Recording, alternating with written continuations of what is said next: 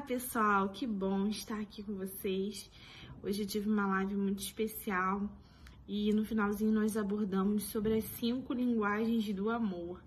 Não sei se você já ouviu falar sobre isso, mas eu quero falar aqui resumidamente, porque isso vai facilitar é, no seu relacionamento, seja conjugal, seja no seu ministério com seus liderados, seja no seu trabalho com a sua equipe.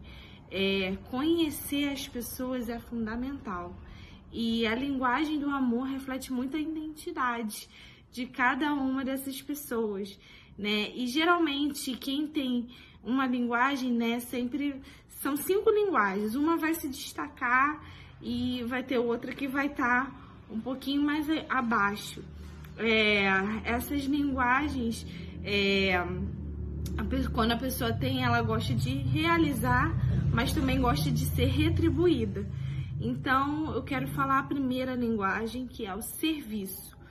O serviço são pessoas que amam servir, amam regaçar as mangas, quer estar o tempo todo trabalhando, quer estar o tempo todo ali é, oferecendo cafezinho, oferecendo é, algo. Para ela é muito importante estar na atividade servindo. Isso é muito legal, porque tem muita gente dentro da igreja, principalmente, que ama essa característica de servir, né? É, e é, é muito bom a gente ter discernimento, porque é para a gente não julgar também, né? A pessoa tá ali com o coração, é a identidade dela e a gente tem que respeitar isso. A segunda é tempo de qualidade. São pessoas que querem estar perto o tempo todo, ficar conversando com você, ter o tempo de qualidade, ter o tempo de, de é, atenção, né? A pessoa quer te dar atenção, ela quer sua atenção também. É, o tempo de qualidade e vai na sua casa, não mede esforços, quer estar o tempo todo contigo. É, a terceira linguagem é o toque. São pessoas que amam ser abraçadas, ser acariciadas, mexer no cabelo, mexer no ombro. Esse tempo de quarentena é meio difícil, né? Porque a gente está um pouco restrito a isso. Mas é uma linguagem também do amor.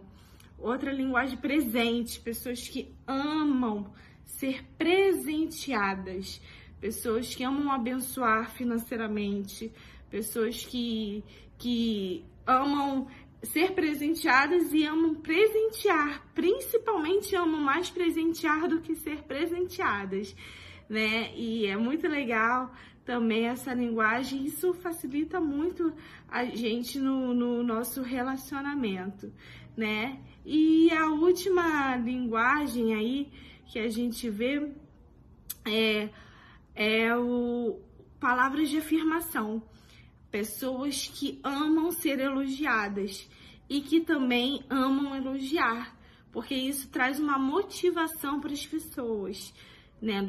Motivar, dar uma nota 10 aí no trabalho das pessoas, isso é muito importante.